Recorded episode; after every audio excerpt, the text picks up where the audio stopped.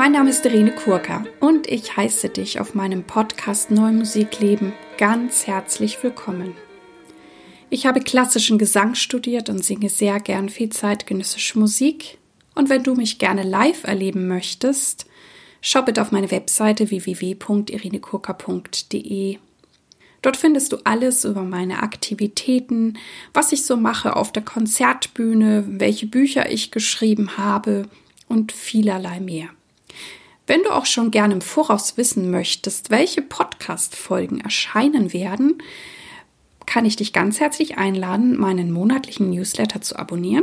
Und dies kannst du über den Button auf meiner Startseite tun. In diesem Podcast spreche ich über Themen rund um die neue Musik. Ich teile mit dir Hintergründe, Insiderwissen und bringe dir die Menschen aus der neuen Musikwelt näher. Ich bin Kooperationspartnerin der NMZ.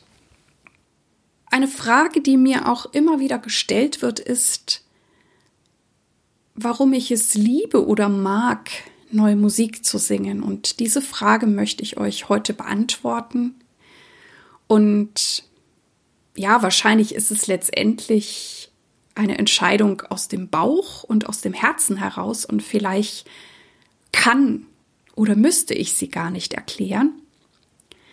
Aber ich möchte euch dennoch auch eine andere Antwort noch liefern, außer dass es mich da natürlich immer magisch hingezogen hat und ich mich in dieser Musik sehr wohlfühle. Aber ich kann das auch ein Stück weit erklären. Ich habe klassischen Gesang studiert, also ein ganz klassisches Gesangsstudium gemacht in München, in Dallas und in Vancouver. Und ich bin immer wieder schon auch sehr früh in Kontakt mit neuer Musik gekommen, unter anderem sogar auch schon in meinem Gymnasium, weil ich einen sehr offenen Musiklehrer hatte, der tatsächlich, ich weiß nicht, in der sechsten, siebten Klasse uns schon John Cage, Berio, Stockhausen, also diese ganzen großen alten Meister der zeitgenössischen Musik vorgestellt hat, nahegebracht hat. Und das hat mich äh, sofort fasziniert.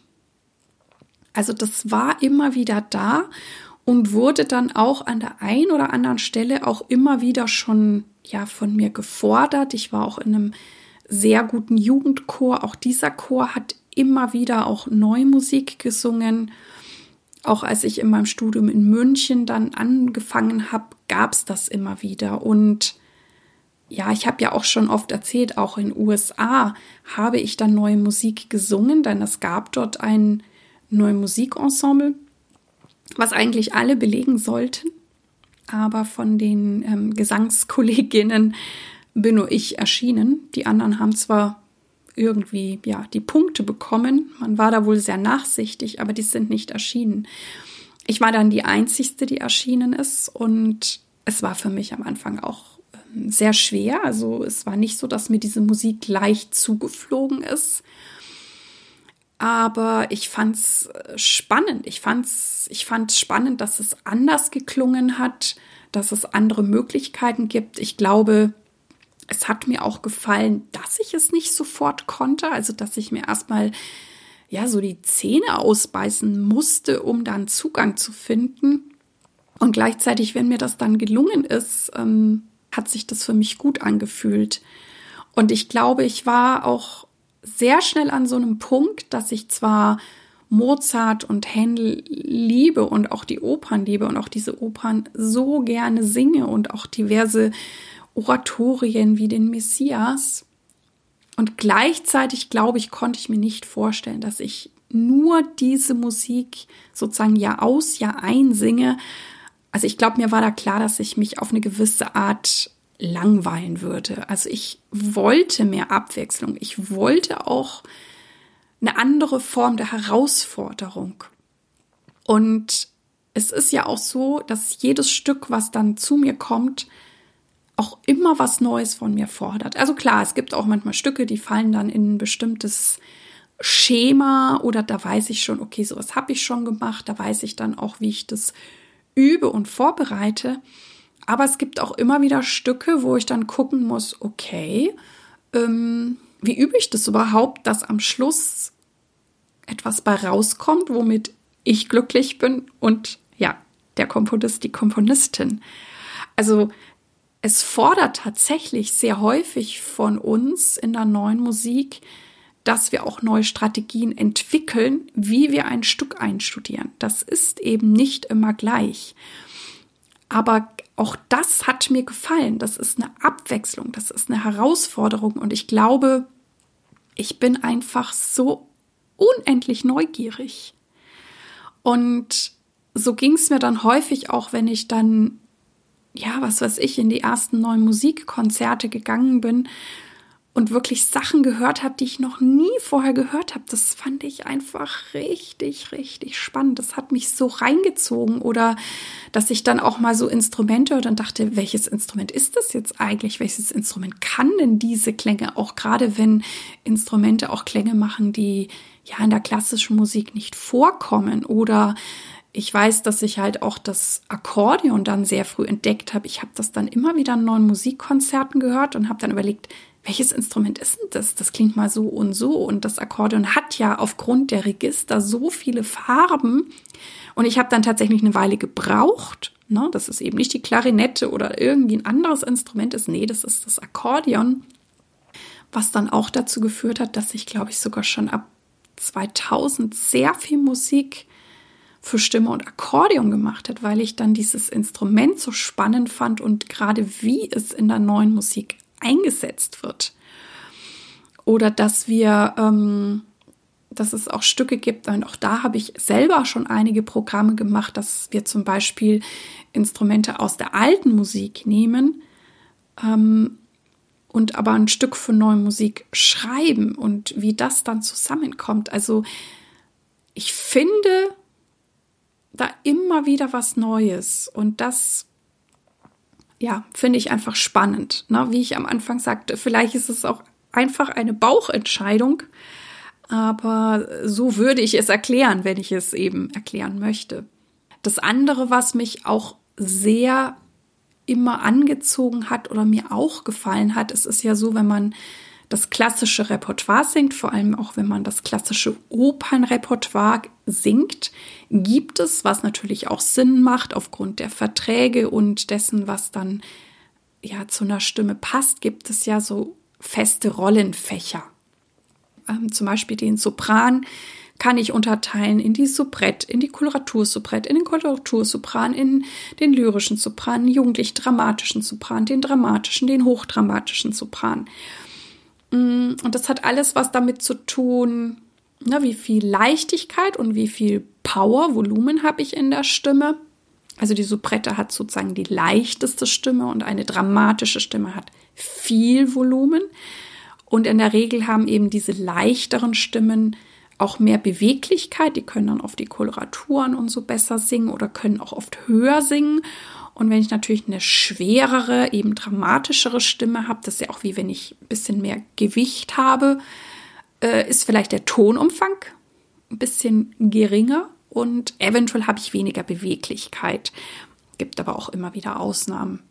Und gut, ich bin Sopranistin. Diese Unterteilung gibt es für alle Stimmfächer, ne? für die Mezzis, für die Alti, Tenöre, Bariton und Bass. Und es ist aber auch so, dass in dem sozusagen gängigen, klassischen, romantischen Opernrepertoire mh, hm, irgendwie diese Stimmfächer auch mit einem bestimmten Charakter verbunden sind. Und ja, ich habe halt auch als Soubrette, dann Koloratur Soubrette, dann bin ich auch lyrisch geworden, angefangen und das sind in der Regel, sage ich jetzt mal so, die netten, lieben Mädchen von nebenan. Das können Prinzessinnen sein, manchmal sind es vielleicht auch noch die Zofen. Und ähm, ja, in der Regel sind die irgendwie ganz gut drauf. Ähm, ja, einfach irgendwie so nett, ne? Wenn man dann ein bisschen auch in das dramatischere Fach kommt oder vielleicht auch schon die lyrischeren Rollen ha, da geht's vielleicht schon ein bisschen mehr um Existenz oder die können auch mal auf der Bühne sterben, ne, wie eine Leo oder so. Oder auch eine, ähm, eine Mimi in La Boheme. Und ähm, aber man ist dann immer so ein bisschen an so einem ja bestimmten Charakter drinnen. Ne? Dann gibt es auch Fächer, wo man vielleicht immer eher lustig ist oder eher immer ein bisschen, vielleicht auch ein bisschen bösartig, der Bösewicht in der Oper. Und es ist aber so, dass das immer so ein bisschen festgelegt ist. Und das fand ich immer sehr schade. Ne? Also ich kann die Prinzessin spielen, ich kann, kann die Zofe spielen, ich kann das, die, die liebe, nette, freche von nebenan spielen. Ich fand es aber für mich dann immer schade, dass ich jetzt eben nicht vielleicht auch mal, ähm, ja, die, die böse Hexe sein kann oder sehr selten oder die, die dann ja sich tatsächlich, außer jetzt Gilda, ähm, die, die stirbt oder sich in den, in den Tod ähm, wirft. Und das fand ich dann irgendwie sehr eingrenzend, also fand ich sehr schade.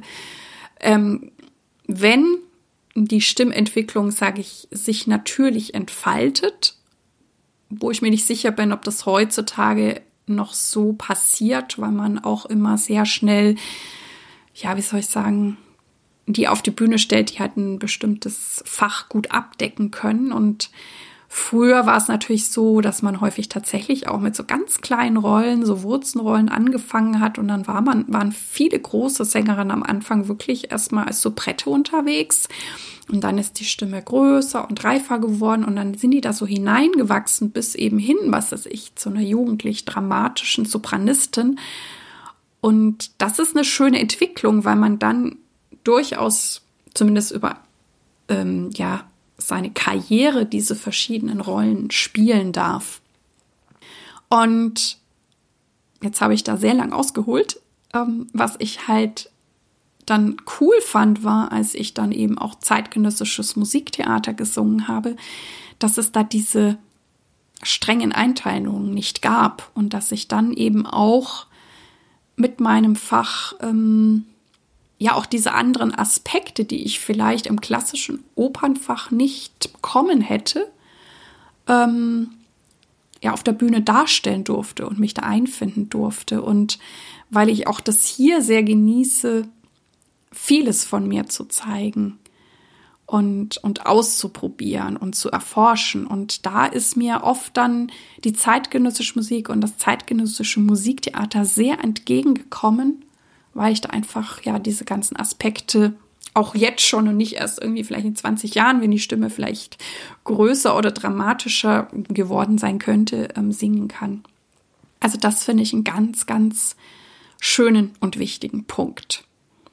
Ähm, was ich natürlich auch ganz spannend finde, ist, dass ja, es gibt ja Stücke, die von mir Performance-Elemente verlangen oder dass ich auch noch andere Instrumente oder Gegenstände, Alltagsgegenstände spiele oder einbaue.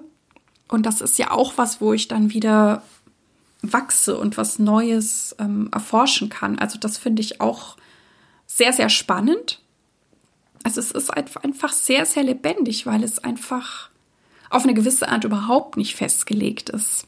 Also gerade auch wenn man natürlich Stücke von, von, von unterschiedlichen Komponistinnen singt. Ja, und wenn dann so eine Uraufführung auf mich zukommt, ist es ja meistens, es sei denn, dass ich ähm, mit dem Komponist, der Komponistin schon viel gearbeitet habe, dass ich gar nicht weiß, was kommt oder was gefordert wird. Also es ist wirklich wie so eine Wundertüte. Und manchmal freue ich mich dann total, wenn das Stück kommt. Manchmal denke ich, ach ja, hm, schauen wir mal manchmal ergibt sich dann auch erst, so wie ich vorhin sagte, ähm, durch das Machen, dass ich dann erst durchsteige und sehe, ah, wo geht die Reise hin? Und es ist natürlich auch spannend und schön, sozusagen die Erste zu sein. Also, ähm, dass ich mich auch nicht nach irgendwelchen Sachen, wie man meint, dass das vielleicht gesungen werden muss, ähm, nicht richten muss und da wirklich sehr lebendig, offen und frei darauf zugehen kann. Und ja, ist natürlich dann auch manchmal cool, dass ich dann die Referenzaufnahme für die Kolleginnen nach mir bin, die dann das Stück singen. Ähm, aber das dann alles in mir zu finden, ne, das ist natürlich vielleicht auf eine gewisse Art mehr Arbeit, als wenn ich natürlich weiß, okay, bei Mozart, Schubert oder so wird es vielleicht so und so erwartet. Wobei ich auch sagen kann, und das nehme ich bei vielen meiner Kolleginnen aus, aus der neuen Musik wahr, wenn die dann auch klassisches Repertoire singen, dass wir, glaube ich, diese Offenheit, die wir in der neuen Musik haben, auch dann in diese ähm, klassischen Stücke mit reinnehmen und uns da vielleicht auch frei machen von ja irgendwelchen Vorbildern oder ähm, wie man es zu machen hat, weil es ist ja immer spannend, Seins wirklich draus zu machen. Also egal, ob das Stück schon hundertmal gespielt wurde, tausendmal oder nur ein einziges Mal. Was ich auch sehr, sehr schätze, ist natürlich die Zusammenarbeit mit den Komponistinnen. Also, dass ich wirklich mich mit ihnen austauschen kann, besprechen kann, dass ich Fragen stellen kann. Ähm, und dass im besten Fall auch diese gemeinsame Entwicklung möglich ist. Also ich lerne natürlich von jedem Komponist, Komponistin und die lernen auch wiederum von mir, wie, ja, was Stimme ist oder was für eine Sängerin herausfordernd sein kann. Oder für mich, vieles ist ja auch gerade bei Stimme sehr individuell. Also das kann sein, dass etwas für mich total einfach ist und für eine Kollegin schwer und, und direkt ähm, das Gegenteil. Ne? Und das genieße ich dann, wenn da wirklich ein tiefer, echter Austausch möglich ist, wenn wir auch Themen und Projekte gemeinsam entwickeln können. Das passt natürlich auch sehr ähm, zu den Förderstrukturen, die wir auch gerade so in Deutschland haben. Und das macht mir halt auch total Spaß, weil ich mich da auch dann inhaltlich einbringen kann. Ne, ich bin ja keine Komponistin, ich werde kein Stück schreiben, aber ich ähm, kann oft auch Dinge anregen oder initiieren, weil ich durchaus auch Ideen habe oder auch meist ja ein gutes Gefühl auch wer für welches Thema passt und welche Kolleginnen zusammenpassen. Aber ich glaube, über wie ich Herzensprojekte kuratiere, habe ich schon eine Podcast-Folge gemacht. Da könnt ihr auch gerne hineinhören.